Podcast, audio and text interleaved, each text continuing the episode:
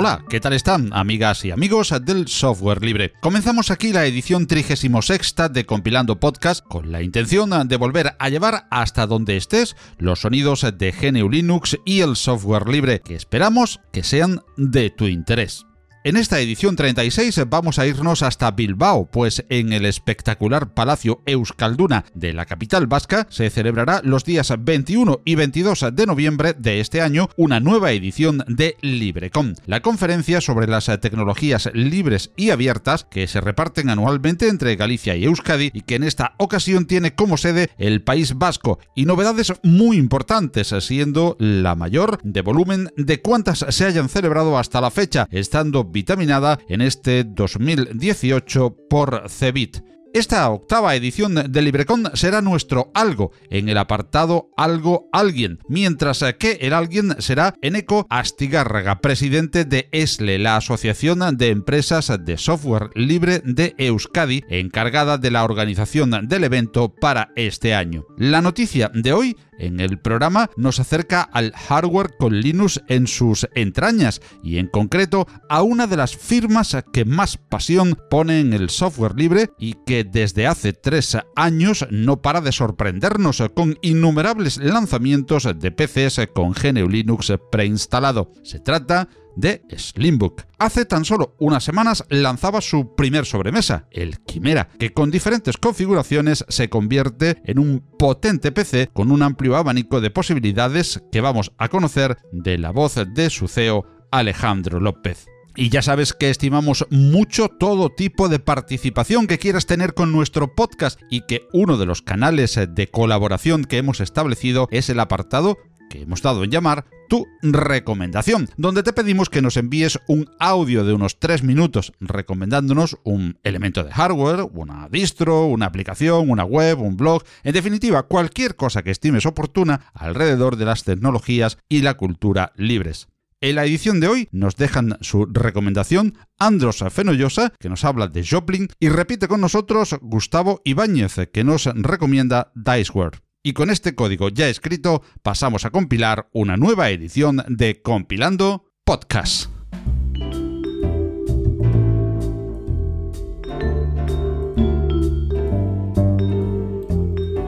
Algo. Alguien.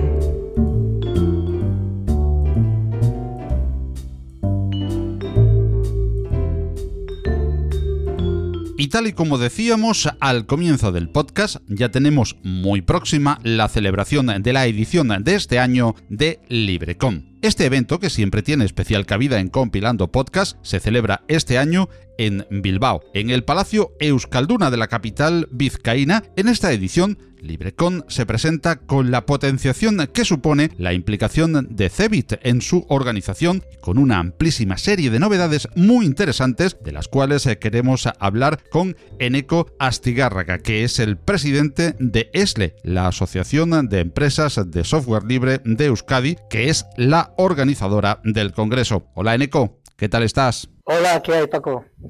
Pues eh, la primera pregunta creo que sería para aquellos que todavía pocos serán, no conozcan, ¿qué es LibreCon, Eneco?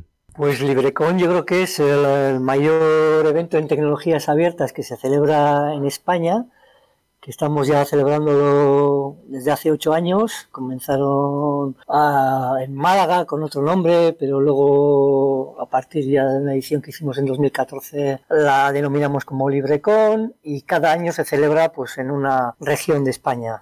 Eh, y este año toca hacerla en Bilbao. Y Eneco, ¿qué es Cebit y qué aporta que este año esté coparticipando en LibreCon? Bueno, pues Cebit es yo creo que la mayor feria, exposición, conferencia en torno a las tecnologías de la información, telecomunicaciones, software del mundo y hemos creído que es importante de cara a internacionalizar el, el evento LibreCon, pues hacer una alianza, un acuerdo con ellos. Entonces, bueno, hemos hecho un acuerdo para un par de años para ver si funciona, dar proyección al evento pues a nivel global, en Alemania, en otros países donde ellos tienen también presencia. Y esa es un poco la idea de hacer cada vez más internacional un evento que hasta el momento era estatal, con presencia de todas las eh, asociaciones eh, regionales de empresas de software libre en España que estaba organizada por la federación, por ASOLIF, que es la federación que agrupa a las, a las, asociaciones regionales, y lo que queremos es pues, salir también un poco al exterior, salir al mundo, y creemos que, que esta alianza con CEBIT, esta feria alemana que se celebra en Hannover, pues nos va a ayudar tenemos también, por comentarlo, dentro de, de LibreCon de este año, otra alianza con una asociación de software libre francesa, con la Kinetic, en la zona de, de Nouvelle Aquitanie, que es eh, toda la zona que va hasta Burdeos, Po, una zona, es una región muy grande. Y la alianza con esos dos otros eventos, pues yo creo que nos va a dar otra, otra proyección, un saltito más. Precisamente hablas eh, de la mayor eh, feria en cuanto a, número de exposiciones, eh, de visitantes, en fin, números importantes los que ha tenido hasta ahora LibreCon y muchos más los que se prevén para esta edición que ya se comenta que va a ser la mayor de las realizadas hasta ahora en el LibreCon. Hablemos, por tanto, de números, si te parece, en ECO. ¿Cuántas empresas se prevén que estén exponiendo el LibreCon y cuántos visitantes, aunque todavía queda tiempo y está recién abierta la inscripción, pero se prevén o se esperan para este evento. Sí, bueno, tomando como referencia otros años, en 2016 también la celebramos en Bilbao y tuvimos una asistencia en torno a 1.400 personas. En torno a esas personas venían de unas 500 empresas eh, aproximadamente. Y eh, la parte expositiva, como bien dices, de la exposición, del evento, de la conferencia, pues tendrá alrededor de 35 empresas eh, o productos exponiendo. Creemos que, bueno, creemos no, hay ya como 80 ponencias, eh, varias mesas redondas, tenemos también talleres, tenemos posibilidades o espacios para hacer networking, tenemos también una parte social del evento, en fin, yo creo que, estamos pues haciendo una buena, una buena programación, una buena edición y esperemos que también la acogida de la gente sea buena y estemos por los 1.500 o 2.000 asistentes. Y como tú bien decías, una de las partes importantes de un evento como este son las charlas y las ponencias. ¿Cuántas de estas van a tener lugar aproximadamente en esta edición, repartidas en, en cuántos track y cuáles destacarías? Bueno, pues eh, son dos días, el 21 y el 22 de noviembre. Hemos ido a concentrarlo hasta el mediodía del día 22. Hay alrededor de 80 ponencias, desde ponencias con espíritu de empresa, del propio eh, CEBI, de Open de de Google, de Red Hat, de muchas empresas que vienen a exponer también empresas industriales como, como Itachi, centros tecnológicos, tenemos también Open Forum, tenemos en la parte más que social o del espíritu del software libre a Richard Stallman el segundo día, tenemos una parte que es de un tema que es candente, que está dando nuevas oportunidades de negocio y de actividad al software libre, como puede ser el, todo el tema de la seguridad, con presencia, pues vamos a hacer una mesa de seguridad, pero también vamos a tener gente del CNN, vamos a tener gente de la industria, pues esta, esta alianza con los alemanes va a permitir que pues un centro liderado por BMW, que agrupa a BMW, a KUKA, a Siemens, a diferentes productores que se agrupan para hacer desarrollos conjuntos en software libre nos vengan a explicar cómo funciona ese modelo de colaboración en torno al software libre para usos eh, industriales y comerciales, al final para, para que diferentes actores diferentes empresas pues saquen provecho de desarrollos conjuntos, etcétera. Yo creo que, que vamos a tener una, una buena visión, pues eh, como no, pues tecnologías emergentes como blockchain, Hadoop, Big Data, bueno, y siempre aplicado a, digamos que que tres eh, ejes industriales, ¿no? Industria, banca, finanzas y administración pública. Eh, temáticas ligadas a IoT, a movilidad, lo que sería transformación digital y estas tres temas que he citado antes, ¿no? Open Data, Big Data, todo el tema de ciberseguridad y soluciones dentro de Smart Cities o administración para, para aplicar a, estos sectores. Hemos tratado de, dar un poco una visión de, de aquellas eh, actividades pues más punteras en el mundo del software libre ligadas a aplicaciones y usos comerciales e industriales y de servicios, es decir, ligado al negocio, pero en paralelo, como decía antes, pues también tenemos temas más eh, ligados a sociales y ligados al espíritu del software libre, como es la presencia de Stallman, una mesa yo creo que puede ser una mesa interesante en torno a, fomentar o analizar la presencia de la mujer en el software libre o cómo el software libre puede, puede los retos y las problemáticas que esto eh, genera, ¿no? No es demasiada la presencia de mujeres en el ámbito del software libre y vamos a tratar de discutir sobre eso y lo otro también que nos afecta a todos por aquello de, del bien común, ¿no? El open source ligado al bien común, dinero público que revierta en utilidad pública, una mesa también sobre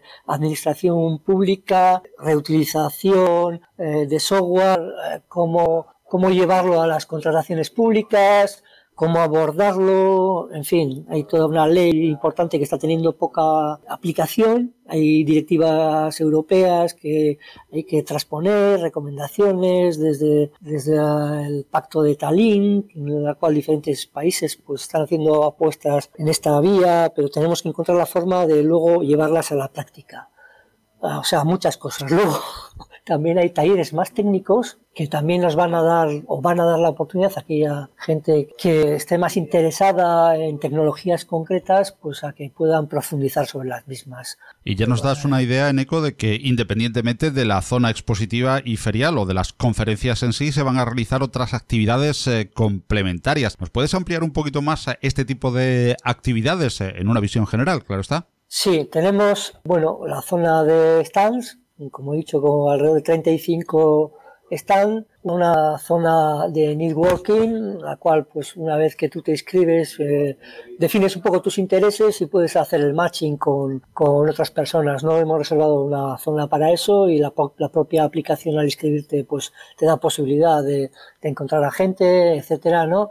Tenemos alguna una actividad con empresarios eh, industriales alemanes, que bueno, puede servir también para networking, las, la administración pública que está muy involucrada tanto la Diputación como el Gobierno vasco, pues también nos van a facilitar pues un cóctel, una cena en, el Palacio Foral, que va a servir también de networking, y luego vamos a tener también pues un concierto de una directora y compositora de música para videojuegos irlandesa, el primer día a la tarde, que también pues va a servir para, para hacer networking, ¿no? Lo que son las salas de conferencias, vamos a tener lo que denominamos el Inspiration Space, que van a ser un poco las keynotes, las mesas redondas, conferencias en, de ponentes en otros idiomas, otro Open Space, eh, en la cual también bueno, va a haber las principales eh, charlas, el Tech Space, que es para estas charlas más técnicas que decía yo, y luego también hay una, una pequeña inspiration speech, un poco presentaciones más cortas. O cuatro espacios de ponencias, presentaciones, charlas técnicas y luego todo este espacio expositivo más está unido. La verdad es que la infraestructura del Palacio de Escalduna nos eh, facilita bastante las cosas.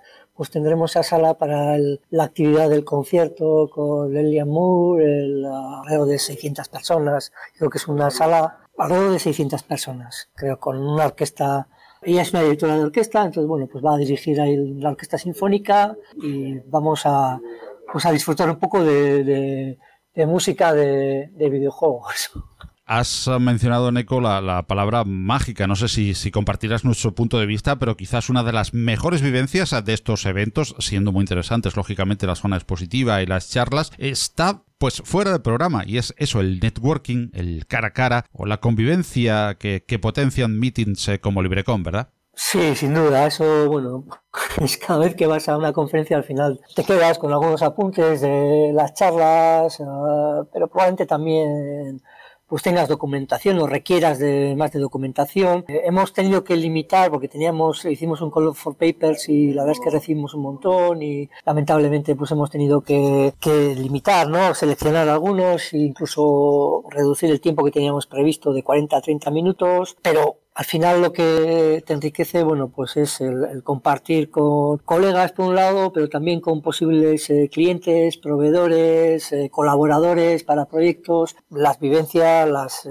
inquietudes, los desarrollos punteros en cada una de las tecnologías que tú, que tú puedas estar trabajando, ¿no? Tenemos, no sé si lo he mencionado, pero también tenemos presencia de, de algunas, algunas ponencias pues son de, de proyectos de investigación, ¿no? que bueno, pues centros tecnológicos que cada vez más trabajan con software libre, pues también presentarán sus avances ¿no? ligados al software libre. Y el evento está organizado por ESLE y ASOLIF. Preséntanos, por favor, estas dos asociaciones eh, para aquellos eh, que aún no las conozcan. Sí, ESLE es la Asociación de Empresas de Software Libre de Euskadi. Nuestro ámbito de actuación es Euskadi. Somos alrededor de 40 empresas eh, asociadas, alrededor de 2.500 eh, personas. Llevamos ya desde el 2005, o sea que ya hemos una andadura de 14 años. Y ASOLIF es eh, la Federación de las Asociaciones Regionales o de las Comunidades Autónomas. Primero surgimos las, las asociaciones regionales, no en todas las regiones, pero en casi todas, en Galicia, en Andalucía, Canarias, Aragón, eh, la Comunidad Valenciana, Cataluña. Y lo que hicimos fue federarnos en la Asociación Nacional es ASOLIF, entonces que agrupa pues todas las regionales y aquellas que tienen cabida directamente pues porque les interesa entrar en la zona de Madrid, vamos.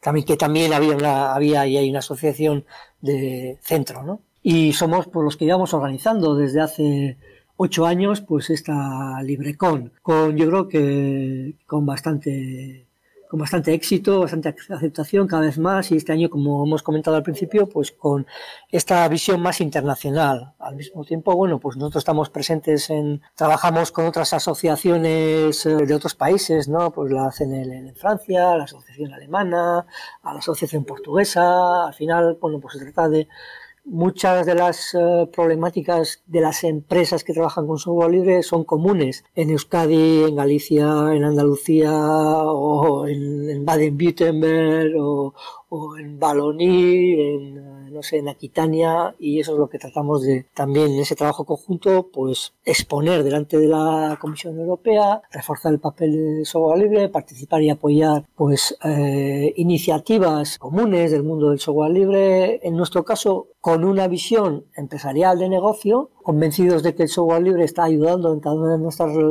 regiones, en cada uno de nuestros territorios al desarrollo endógeno, pero también convencidos de que es necesario impulsarlo a nivel global. ¿no?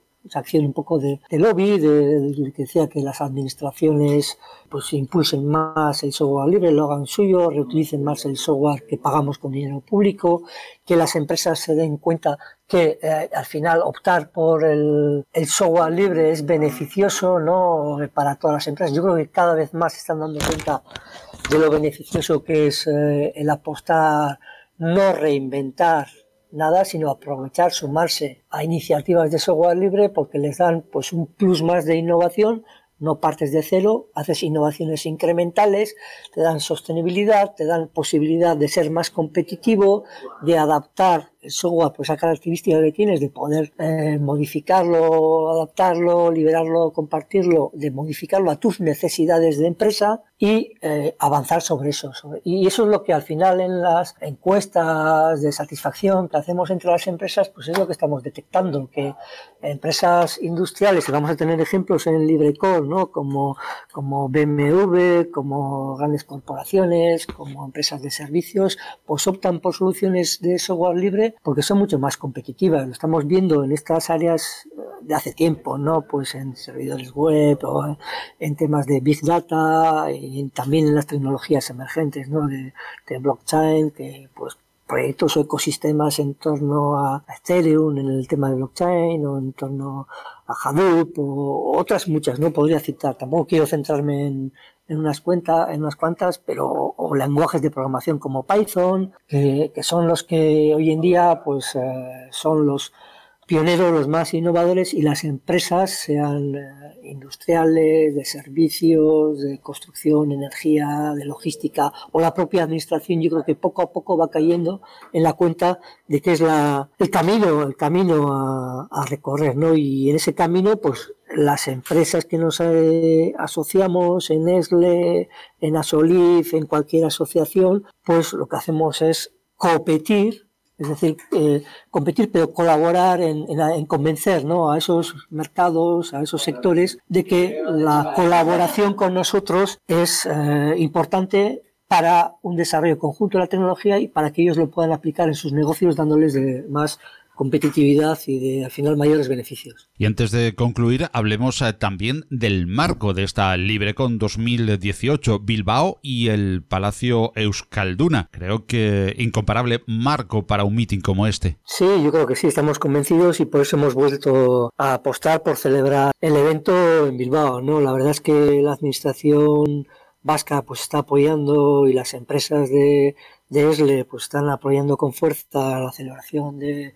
eventos eh, tecnológicos en, Bilbao, que en Bilbao y en general en el País Vasco, y yo creo que el, propio Palacio de Euskalduna, que yo creo que ha sido también premio, algún premio europeo eh, como mejor palacio de centro de exposiciones, pues nos ofrece una infraestructura pues muy buena, ¿no? Eh, en la web tenéis ahí eh, información, eh, está el espacio expositivo bien ligado con las salas de conferencias, esa a su vez también está integrado el, el espacio donde podemos tener esa parte más lúdica con las salas, con la orquesta sinfónica y, la actuación, porque es un palacio de, de ópera también, el, en Euskalduna eh, tiene una sala mayor que la que en principio, bueno, si llenamos igual tiramos por la sala mayor, pero en principio tiene una sala de 2.500 personas y otra de 600, 800, que es la que en principio vamos a utilizar, pero bueno, si, si se llenara igual tiramos hasta por la grande. Es decir, que es un espacio multifuncional al lado de la ría de Bilbao que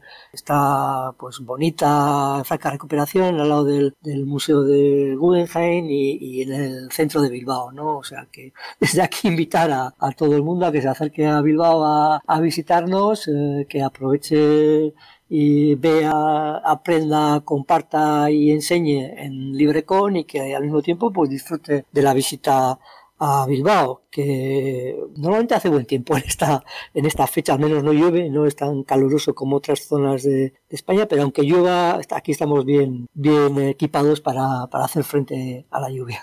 Muy bien. Y por último, Eneco, ¿dónde dirigirnos para estar al día de los pormenores del programa, del último minuto, de las últimas informaciones y, por supuesto, para formalizar la adquisición de pases para poder asistir al LibreCon 2018? Sí, eh, pues el punto central sería la web eh, librecon.io recom.io y ahí está toda la información. Tenemos lógicamente pues la cuenta de Twitter, haremos presentaciones, hay algún vídeo de presentación en el propio material y en otros canales de difusión.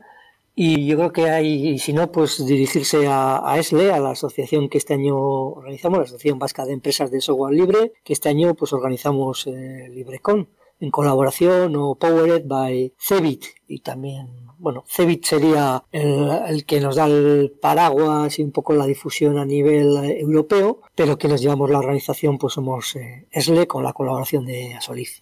Pues muchísimas gracias, eh, Eneco, por haber compartido con nosotros eh, este tiempo en Compilando Podcast, eh, donde volveremos a hablar, por supuesto, de LibreCon antes de que ésta comience y tendremos, como cada año, también un especial cuando allí realicemos las diferentes grabaciones cubriendo el evento. Eneco, muchísimas gracias y nos vemos en Bilbao. Pues encantados de acogeros aquí, de volver a saludar y cuando queráis, pues nos tenéis a vuestra disposición. Muchas gracias. Compilando Podcast, un podcast de GNU Linux y software libre. Foto de Laura en Roma, muchos emoticonos, un gif gracioso, un chiste de Laura, Laura comiendo pizza en Roma. Ahora que lo compartimos todo, podemos compartir mucho más. En Manos Unidas compartimos un objetivo, acabar con el hambre en el mundo. Y para ello desarrollamos proyectos en 60 países. Plántale cara al hambre. Entra en manosunidas.org y comparte lo que importa.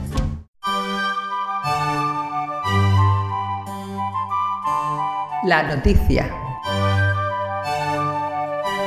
Y siempre es noticia y buena el lanzamiento de nuevos PCs con GNU Linux preinstalado. En ello se ha especializado desde hace ya tres años la empresa española Slimbook, que no deja de sorprendernos con nuevos modelos de ordenadores con el New y el Pingüino en sus entrañas. Hace apenas tres semanas esta firma presentaba los primeros sobremesa de su portfolio, que además de diseño representan novedades en cuanto a microprocesadores, tarjetas gráficas e incluso sistemas de refrigeración. De esta nueva gama llamada Quimera hablamos hoy en la edición 36 de Compilando Podcast con el gerente de Slimbook, Alejandro López. Hola Alejandro, ¿qué tal estás? Hola, muy bien, un placer estar aquí contigo otra vez. Un placer eh, para nosotros eh, volver a tenerte en eh, Compilando Podcast, anunciando otro de esos grandes lanzamientos de Slimbook en su compromiso con los PCs, con los ordenadores, con GNU Linux preinstalado. Y nos encontramos con la sorpresa prácticamente coincidiendo con el último podcast, el 35 de Compilando Podcast, que hace pues apenas tres semanas lanzabais al mercado un nuevo producto ¿Qué es Quimera? Bueno, Quimera es una gama de ordenadores de sobremesa. Es la primera gama de ordenadores de sobremesa de la marca Slimbook. ¿Cómo surgió la idea de una sobremesa dentro de vuestra gama, de la gama que ya ofrecíais?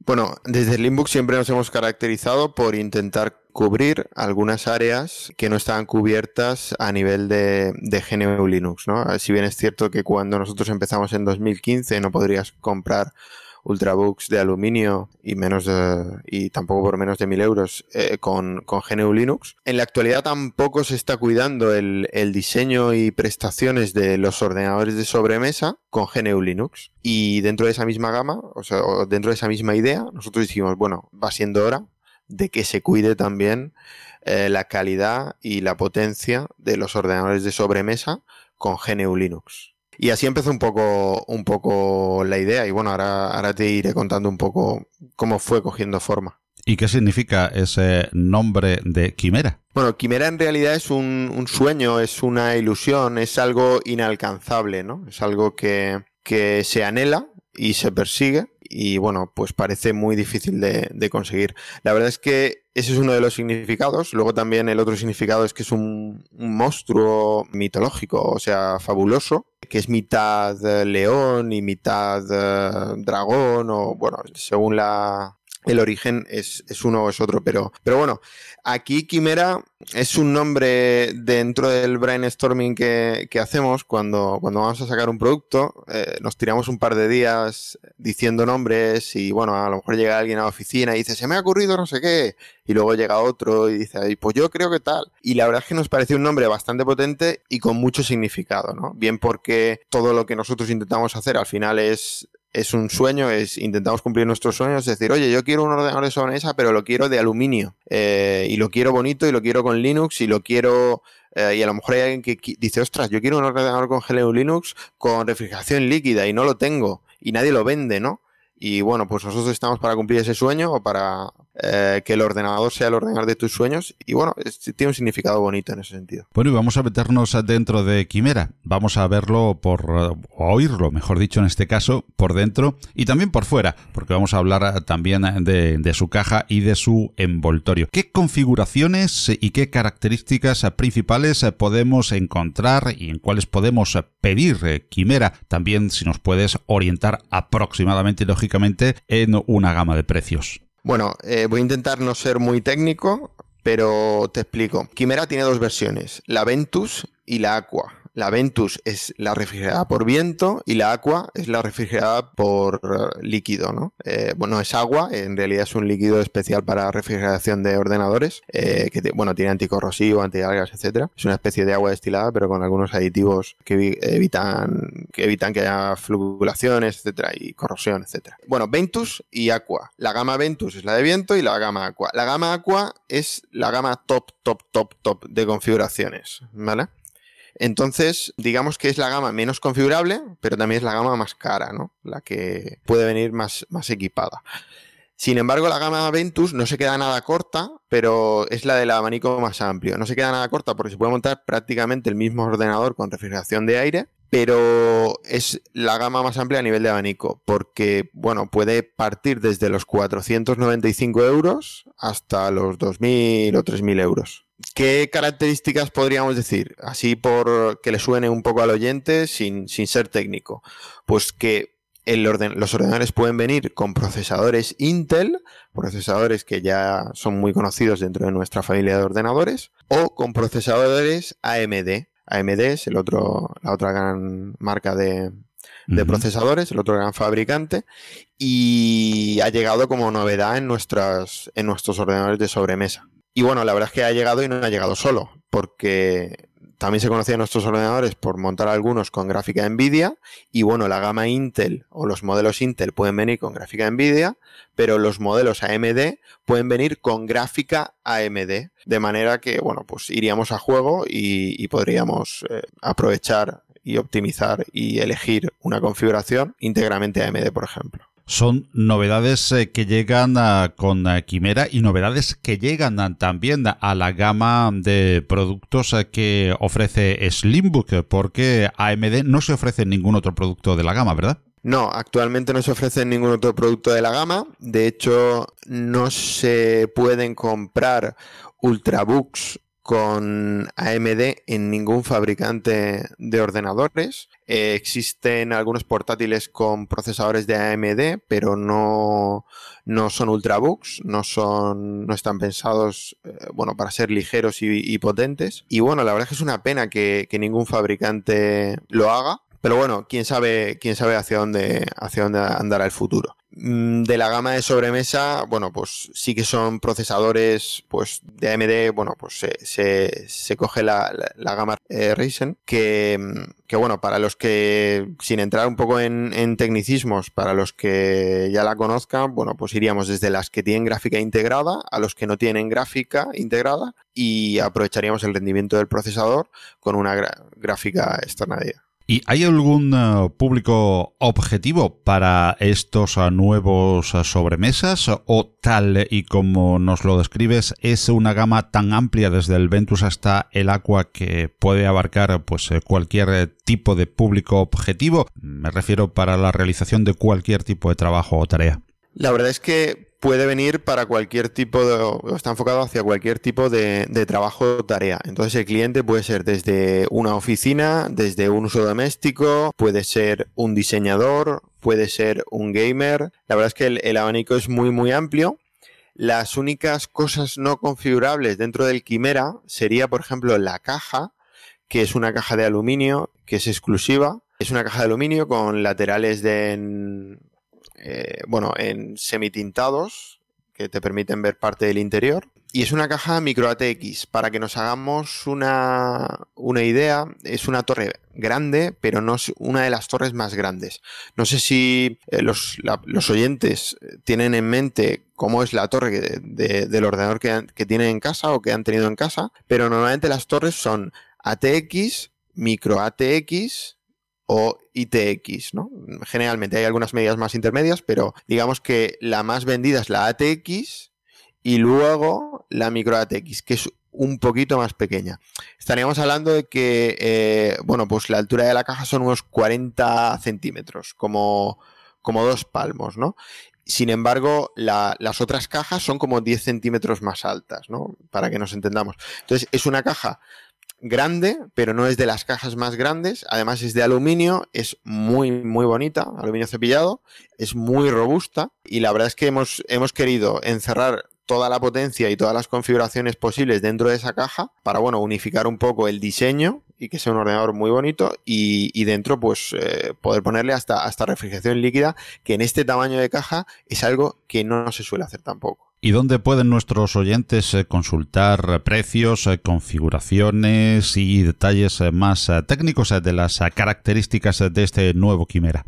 Bueno, pues pueden hacerlo en la web slimbook.es y dentro de, ella hay un menú productos y encontrarán la gama Aqua y la gama Ventus. Eh, en el primer link eh, de la gama Aqua y en el segundo de la gama Ventus acceden a información comercial. Bueno, pues un vídeo, unas fotos y un pequeño resumen, ¿no? Digamos las características así más comerciales. Pero si ya saben un poco de qué va el tema, yo les recomiendo que vayan directamente a la tienda, porque en la tienda es donde tú puedes realmente configurar el ordenador, donde realmente pues tú seleccionas un... tenemos un selector que el cliente dice, bueno, pues quiero este procesador y si por ejemplo él elige un procesador que no lleva gráfica integrada, en AMD, por ejemplo, el sistema ya le avisa y le dice se van a seleccionar otros componentes, como por ejemplo la gráfica, y deseleccionando la gráfica integrada, ¿no? Pues porque estás obligado a comprarla. Si no lleva gráfica integrada, pues debe, comprarla, ¿no? Entonces damos libertad de elección al usuario, es, mucho más configurable en este sentido que los portátiles, pero también le vamos guiando un poco, pues por ejemplo, si coge la gráfica más potente, se le avisa y se le quitan las fuentes de alimentación que no son potentes. Son fuentes de alimentación que podrían funcionar, pero que a la larga o a medio plazo eh, acabarían estropeando componentes. ¿no? Siempre contamos con la experiencia y el buen hacer de, expertos informáticos que, bueno, que intentamos ofrecerles la mejor configuración al cliente, ¿no? En ese sentido. Un mm. configurador asistido, en definitiva. Sí, básicamente. Son cuatro o cinco cositas solo las que se le preguntan, qué, qué gráfica quieres, qué procesador quieres, aunque nosotros también les recomendamos a los clientes lo que hay gente que nos escribe y nos dice, bueno, pues para una oficina que necesito o cuánta RAM necesito para esto. Pero bueno, también darles un configurador, un configurador para el que ya sabe un poco y tiene en mente lo que quiere comprar, pues que cuente también con eh, esta asistencia y pueda verificar que los componentes que él ha elegido son, son los más adecuados. Además, eh, siempre Slimbook es itinerante con sus productos por diferentes eventos relacionados siempre con las tecnologías libres y con GNU Linux. Probablemente pronto podamos ir viendo también el Quimera en más de un evento. ¿Podemos adelantar algunos de los próximos en los que puedan ir nuestros oyentes interesados a verlo y a palparlo físicamente? Bueno, pues así lo más pronto, lo más pronto es en noviembre. Eh, vamos a estar en el Joomla Day de Madrid. La verdad es que tenemos muchas ganas de estar por allí. Es un evento bastante interesante que está montando bastante personas. Juan Carlos, Carlos, eh, Sergio. Eh, un saludo para ellos y, bueno, me, me, encargaré personalmente de que sean oyentes tuyos. muchas gracias. Nada. Eh, y bueno, sí, sí que es cierto que lo vamos a ir moviendo bastante e incluso eh, se va a publicar alguna, alguna review. Eh, la review va a ser, y el que vamos a intentar mover es la gama más alta, que sería la gama Aqua, el modelo Aqua. Si volvemos a entrar un paso atrás en lo que te, comentaba antes de, contar con, con, la experiencia de configuración de expertos, diremos, por ejemplo, que la gama Aqua tiene dos radiadores no continuados y esto viene un poco porque muchas veces cuando vas a alguna tienda o alguna tienda online publica alguna configuración líquida que ha hecho, a veces pasa y vemos, y entonces cuando conoces un poco el tema, te, llevas una mano a la cabeza y dices, ala, ¿cómo es posible que me hayan montado esta refrigeración líquida y lleven el líquido caliente de la gráfica por un tubo hasta el procesador? Igual ahora no lo tenéis en mente, pero si en algún momento veis una refrigeración líquida una foto o alguna tienda que ha publicado alguna y veis que el tubo de la, de la gráfica va conectado al procesador, llevaros la mano a la cabeza porque la gráfica perfectamente ah, trabajando en resoluciones altísimas puede llegar a 100 grados y el agua saldría a 100 grados e iría directamente al procesador. Y si no pasa por un radiador, como hacemos nosotros, pues le estás transmitiendo todo el calor al, procesador y posiblemente al cabo de un año ese procesador esté para tirar. E incluso puede que antes. Esto simplemente es, bueno, es, una anécdota o, es un comentario anecdótico pues de, tiendas muy importantes, ¿no? De, mucho grado nacional que, que, ves que a veces venden estas refrigeraciones líquidas, conectan eso, gráfica y procesador con el mismo tubo y, dices, bueno, no, pon un radiador en medio, por favor, que, que, es que vas a acabar estropeando los componentes. Pero bueno, nosotros intentamos siempre hacer las cosas lo mejor que sabemos y creo que es algo que, que los clientes, al igual que nuestros clientes de portátiles, quieren servicio, quieren contar con nuestro servicio, con nuestra garantía, con nuestros consejos, con nuestros foros, con nuestros tutoriales, con nuestras explicaciones, creo que el cliente de sobremesa debe también valorar que le están montando el ordenador de sobremesa a alguien que no solo quiere venderle un ordenador, sino que alguien le quiere vender su ordenador. O sea, nosotros queremos el Quimera es nuestro ordenador y lo vamos a montar como nosotros pensamos y vemos y tenemos la experiencia que es el mejor ordenador y en la mejor configuración y con el mejor resultado de montaje que podamos hacerte para que nosotros eh, no tengamos que responder ante bueno, pues posibles quejas, garantías, eh, etcétera, o problemas que debamos cubrir, porque aquí la garantía la damos nosotros, al igual que en los ordenadores portátiles. No es como cuando, bueno, pues tú te compras un ordenador a medida, un clónico que se llamaba antes, ¿no? Aunque era eh, lo llaman muchas veces un ordenador gamer, aunque no lo sea. Es que hoy en día llaman ordenador gaming a cualquier ordenador de 500 o 600 euros. Pero bueno, no lo es. Si te montas un clónico en una tienda informática, seguramente una app, y al cabo de un año se te estropee la gráfica, lo más seguro es que el fabricante te diga, o sea, que la tienda te diga, bueno, pues voy a mandarla, voy a desmontarlo, voy a mandar la gráfica tú me lo traes a la tienda, yo desmonto la gráfica y lo envío, la gráfica, por ejemplo, a Asus o a Gigabyte. Y dentro de un mes, cuando me la envíen de vuelta, te la vuelvo a montar. ¿no? Eh, nosotros al igual que en los portátiles, cuando se estropea un disco duro, no enviamos el disco duro a, Samsung y le decimos al cliente, bueno, espérate un, mes que Samsung nos envíe de vuelta otro, ¿no? Nosotros le ponemos otro y ya nos apañaremos nosotros con Samsung y Samsung si tiene que tardar un mes, tardará un mes. Pero nosotros en 24 o 48 horas tenemos el equipo reparado y de vuelta en el cliente, ¿no? Y bueno, pues aquí con las torres, eh, de momento no se ha estropeado ninguna, pero bueno, ya nos estamos abasteciendo y preparándonos para, si algún día algo falla, pues tener recambios y poder darle al cliente la, solución más rápida posible. ¿no? Y Quimera viene a completar una gama de productos eh, importante ya en la corta, en relativamente vida de, Slimbook eh, como fabricante o como ensamblador eh, español de ordenadores con GNU Linux. Y en poco tiempo, muchísimos productos en el mercado, incluso en segundas versiones. Una gama importante que yo creo que merece la pena de recordar brevemente, Alejandro. Pues sí, te la recuerdo. Eh, comentarte, bueno, eh, es corto tiempo, son tres años y tres meses. La verdad es que es mucho, pero es corto. Es mucho porque hemos aprendido muchísimo y hemos cambiado bastante los productos desde que empezamos hace tres años y tres meses con un único modelo de ordenador. Ahora disponemos de cuatro modelos portátiles el sobremesa, un ordenador curvo que ahora tiene una novedad y el ordenador curvo es, un all-in-one, es el monitor este que, que, se habrá visto mucho por ahí, que aparte de ser un monitor curvo que tiene de integrado detrás, pues eh, la placa y un procesador y puertos USB y es lo único que necesitas, es un all-in-one que se llama. Ahora tiene la novedad de que también está disponible en, en color blanco, que es algo que nos habían pedido, por ejemplo, a las clínicas y algunos despachos. Bueno, pues que es un ordenador curvo muy bonito, muy estético, 24 pulgadas, una imagen espectacular, pero además exteriormente ahora está disponible en blanco y bueno, pues es más cuco todavía o más, más atractivo que el negro que, se está sirviendo hasta ahora. Y eh, no te he nombrado el, el One, el ordenador pequeñito, este de 12-13 centímetros, que solo montamos con procesadores i5 y 7, procesadores muy potentes de octava generación, que la verdad es que está siendo las delicias del público. La verdad es que en ese sentido la gente está muy sorprendida con él y, les encanta para lo pequeño que es y lo potente que es. Y perdona que, bueno, vaya un poco saltando en el orden, pero te, recopilo los portátiles que había dicho son cuatro. En realidad tenemos el Kada Slimbook y Katana 2, ambos en su segunda en su segunda generación, que nada tiene que ver con el Katana 1 o con el Classic.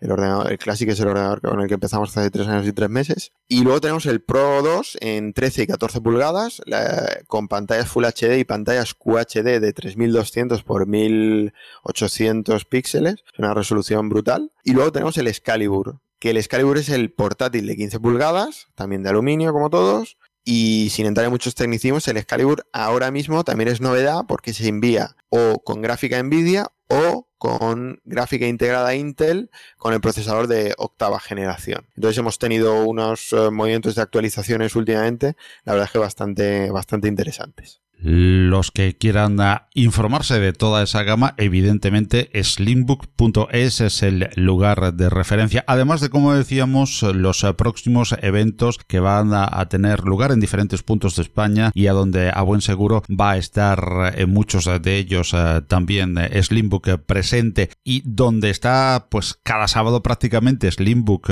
no solamente con sus productos, sino con su compromiso con GNU Linux es en Linux Center, un aula de formación, de conferencias, de encuentro, de networking que lleva pues ya unos cuantos meses eh, funcionando durante todo este año 2018 prácticamente y que bueno pues acaba de retomar después eh, de las eh, vacaciones estivales en el último mes y pico las actividades interesantes que se celebran cada sábado y que tiene un programa por delante pues que nos puedes recordar Alejandro para todos aquellos que se quieran pasar por Valencia y los que quieran seguirlo que también es una gran posibilidad por streaming. Pues sí, de hecho te voy a contar alguna novedad que todavía no está publicada en la página web. No te alegres porque habrá gente que le gustará y gente que no. Bueno, comentarte que Linux Center es la iniciativa de Slimbook para mm, contribuir aún más con las comunidades, con la comunidad GNU Linux, aparte de, de patrocinar algunos eventos, de involucrarnos en, en ellos.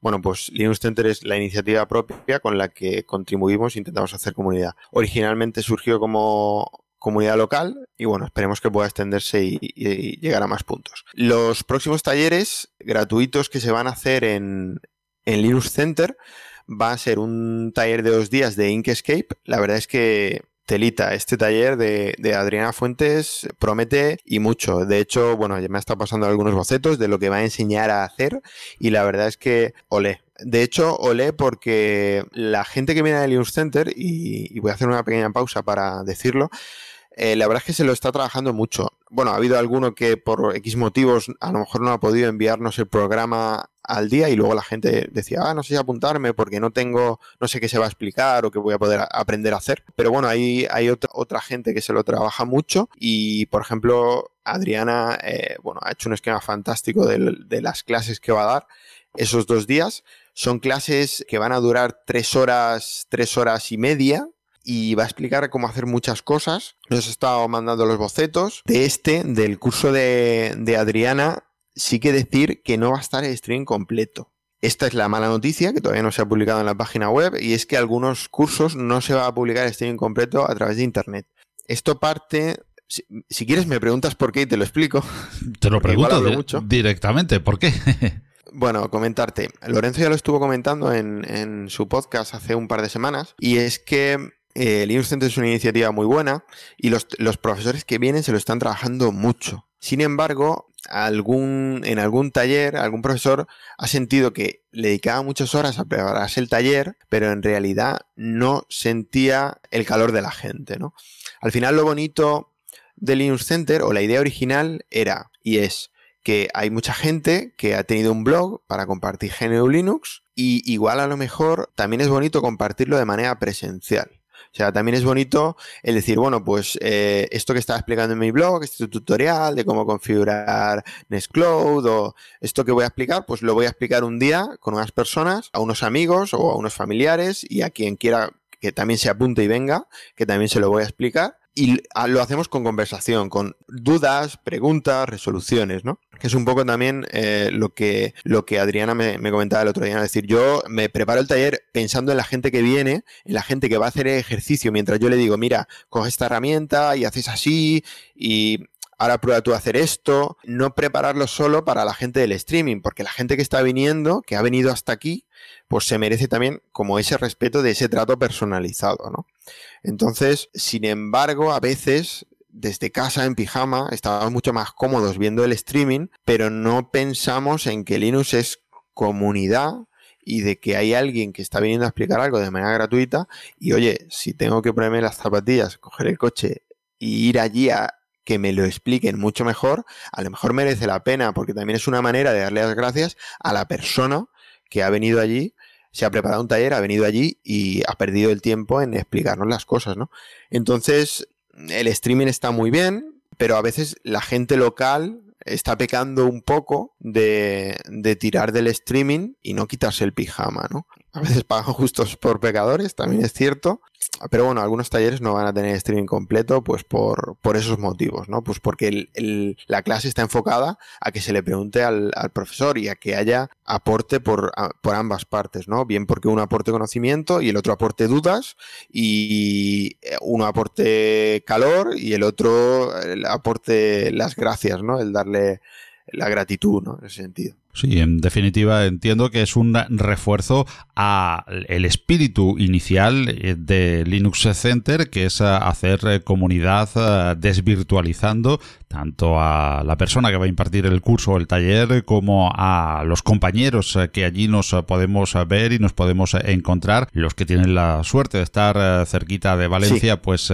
prácticamente cada sábado, y los que no, pues cuando podamos buenamente visitarlo, que ya hay ganas. Claro, de hecho, bueno, no se, no se va a perder el foro, no se va a perder, bueno, pues algún profesor también ha dicho, no, mira, si eh, solo se da, se da de mi curso, a lo mejor parte del streaming, pero luego tiene algunas preguntas y las quiere hacer online, yo no tengo ningún problema en publicar un tutorial en Linux Center o en que responder a través del foro y resolver dudas. De hecho, hay profesores que, bueno, que nos dejan su email por si algún alumno tiene alguna duda o nos dicen, bueno, pues abrir un hilo en el foro y que la gente me pregunte. Al final, bueno, sigue siendo una formación muy abierta, pero bueno, es, intentar cambiar un poquito alguna, algunas de las directrices y no perder la fuerza y, y sobre todo tampoco perder el espíritu. Retomo la pregunta inicial de cuáles son los próximos talleres y perdona que vaya saltando de temas. Dentro de mi, eh, de mi caos está mi orden y te digo que el gran Raúl Rodrigo va a venir a darnos un curso sobre Docker. Eh, esperemos que sea que no sea muy tarde, porque bueno, felicitarlo desde aquí por su reciente paternidad. Esperemos que, tenga hueco y pueda venir en la, en la, fecha acordada. Y próximamente también vamos a tener al, al gran Juan Febles haciendo algo en Linux Center, que todavía no sabemos qué es, pero bueno, esta es su casa y, bueno, viene aquí a hacer lo que quiera y ya publicaremos información próximamente, pues para que, la gente venga aquí también. Y no sé si va a hacer un podcast o va a dar unas clases, va a dar un curso, lo que sea. Seguro que, puede ser online, seguro que puede ser físico y seguro que va a ser muy, muy divertido. Sin lugar a dudas, muy interesante esa aportación del gran Juan Febles eh, de ese inigualable podcast eh, que es eh, Podcast Linux. Sí, la verdad es que sí. Y ya por terminar de decirte cursos, y futuro, en el futuro habrán más, pero todavía no se han cuadrado fechas, comentar que el 15 de diciembre va a haber una LAN party de los amigos de la web jugando en linux.com. La verdad es que estamos ultimando detalles, tenemos que terminar de dibujar el planning, pero queremos hacer una LAN party potente. O sea, queremos que la gente venga a Linux Center y esté todo el día aquí jugando. Bueno, las plazas van a ser limitadas, aquí no caben 100 personas, pero bueno, a lo mejor, quién sabe, nos juntamos 30 o 40 personas, hacemos unos cuantos torneos, a unos cuantos juegos bastante bastante dispares. Eh, a ver si metemos también algún retrojuego, que eh, yo no soy muy bueno en juegos actuales. Y la idea es pasar aquí el día, eh, que hayan pizzas, que haya bebida, hacer torneos, bueno, ganar algunas camisetas.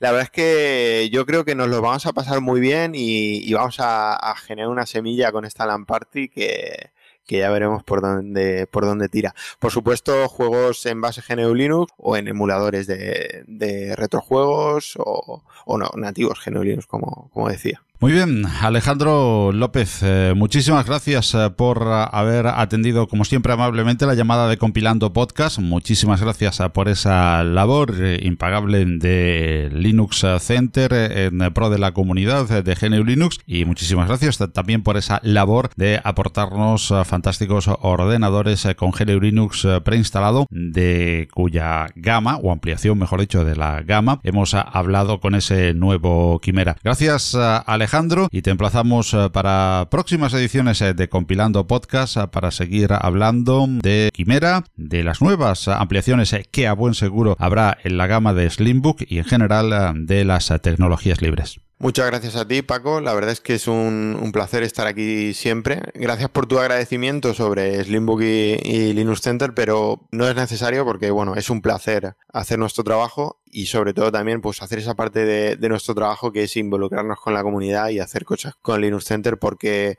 gracias a, quien sea, se, venden nuestros ordenadores y eso nos permite pues seguir estando junto, junto a la comunidad y seguir haciendo cosas chulas y cosas que, esperemos que a un buen número de personas le, gusten y, se sumen, participen. Mi nieto Jorge dando sus primeros pasitos. El primer día de parque de Jorge, Jorge tomando su papilla. El segundo día de parque de Jorge. Ahora que lo compartimos todo, podemos compartir mucho más. En Manos Unidas compartimos un objetivo, acabar con el hambre en el mundo. Y para ello desarrollamos proyectos en 60 países. Con tu apoyo podemos lograrlo. Llama al 900-811-888 y comparte lo que importa.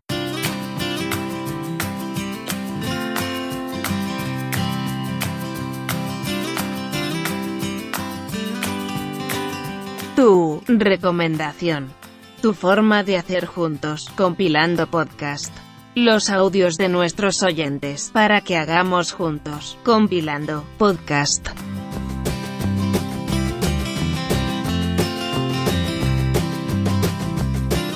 Tu participación es esencial para este podcast y por ello estimamos mucho cualquier comentario o sugerencia que quieras hacernos a través de los múltiples canales que tienes para ello. Y una forma de participación muy directa y que desde hace ya cuatro ediciones está a tu servicio es este apartado del programa que hemos dado en llamar tu recomendación. En él queremos que hagas precisamente eso, recomendarnos un elemento de hardware, una distribución, una aplicación, una herramienta, una web o blog, en definitiva todo aquello que estimes oportuno en un audio de unos 3 minutos y que puedes remitirnos al correo redacción arroba compilando.audio y hagamos juntos compilando podcast.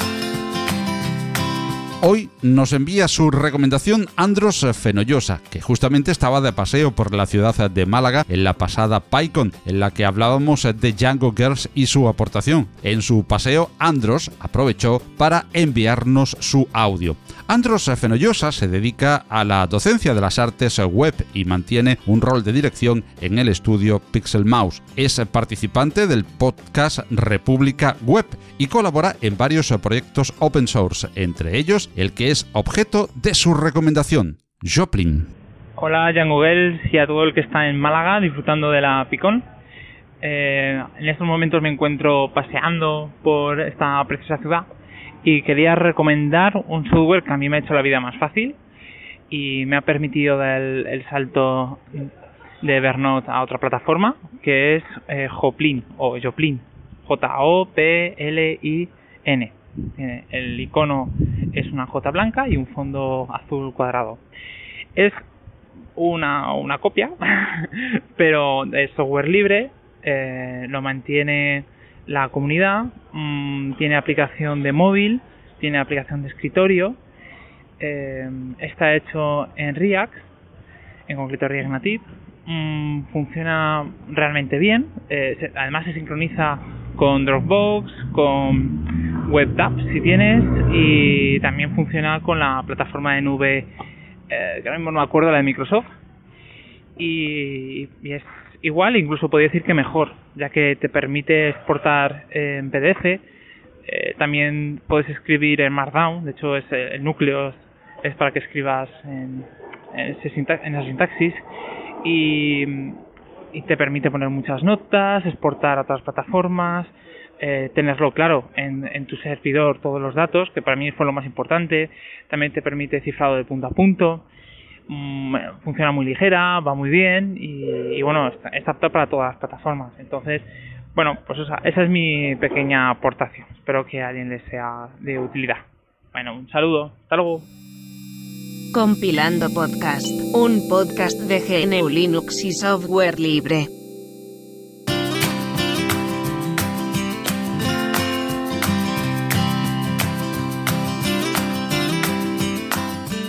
Gustavo Ibáñez repite con otra interesante recomendación para los oyentes de Compilando Podcast. Este amigo del programa y apasionado miembro de la comunidad del software libre nos trae una interesante aportación alrededor del método Diceware para crear contraseñas seguras. Hola Paco, hola oyentes de Compilando, soy Gustavo, un oyente más.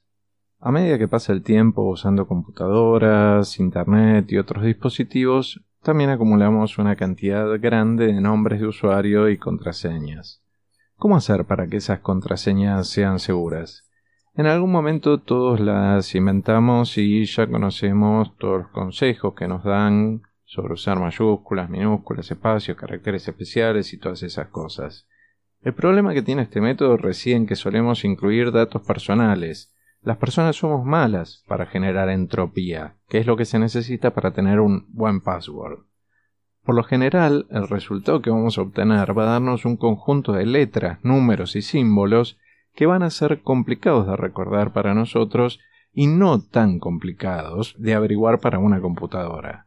Después podemos automatizar esta tarea con un programa o utilizar la función que traen algunos de los gestores de contraseñas. Siempre va a ser mejor que inventarla, pero dependiendo de las opciones que te dé la aplicación, puede ser bueno o limitarte. El método que es considerado como uno de los más seguros actualmente se llama Diceware. Dice viene de dado en inglés y es lo que vas a necesitar para crearla. ¿Cómo se usa Diceware correctamente? Es fácil, pero es muy aburrido y muy lento. Vas a necesitar un dado, como decíamos, lo tiras una vez y te va a dar un número entre 1 y 6. Lo vas a anotar y repetís lo mismo 5 veces vas a terminar con un número, por ejemplo 64.262. Ahora vas a tener que ir a una de las listas que está en internet de Diceware, hay varias, y lo vas a buscar. Ahí ya vas a tener la primera palabra. El tema es que vas a tener que repetir esta misma operación 7 veces si querés generar una clave con 7 palabras y 20 veces si querés que tu clave tenga 20 palabras. Entonces, ¿cómo puedo simplificarlo? Te puedes armar un script o descargar alguno de los que ya están creados o usar alguno de los gestores de contraseñas que tenga esta opción. El tema que es que si me escuchan los expertos en criptografía me van a tratar de bruto, porque las computadoras no son capaces de generar números aleatorios, sino que son pseudo aleatorios. Es totalmente cierto y jamás me pondría a discutir con un experto en criptografía, pero la verdad es que yo no ando con un dado en el bolsillo y creo que vos tampoco. Siempre va a ser mejor que inventarla, por lo menos bajo mi punto de vista. Una pregunta que suele surgir cuando hacemos mención a este método es si las listas que contienen las palabras están disponibles en Internet al alcance de cualquiera, ¿no podrían intentar un ataque por fuerza bruta utilizando esa lista? La realidad es que sí, pero el método se considera muy seguro por la cantidad de combinaciones posibles que te da. Dijimos que cada una de esas listas tiene 7776 palabras, o sea que si elegís usar un passphrase con 5 palabras, eso es igual a 7776 elevado a la quinta potencia, un montón de combinaciones probables, por lo que van a necesitar un equipo con un poder de procesamiento enorme para adivinarla. Utilizando este método, nuestras claves van a ser mucho más seguras.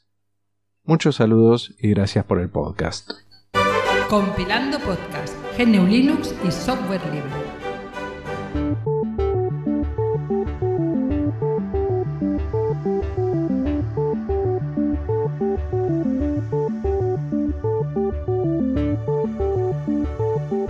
Antes de despedir esta edición número 36 de Compilando Podcast, queremos recordarte que esperamos tu participación a través del espacio Tu Recomendación, enviándonos un audio de unos 3 minutos al correo redacción arroba compilando.audio. De igual modo estamos encantados de recibir tus comentarios en el mismo correo o a través de los espacios dedicados a ello en cada uno de los sitios donde se distribuye compilando podcast, iTunes, SoundCloud, Spotify, Google Podcast, el directorio AudioVip, Spreaker, Evox o como canal principal la propia web del programa compilando.audio.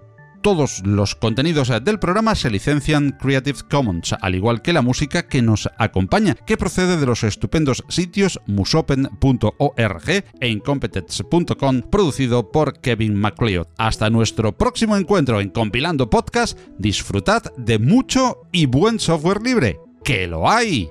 ¡Hasta luego!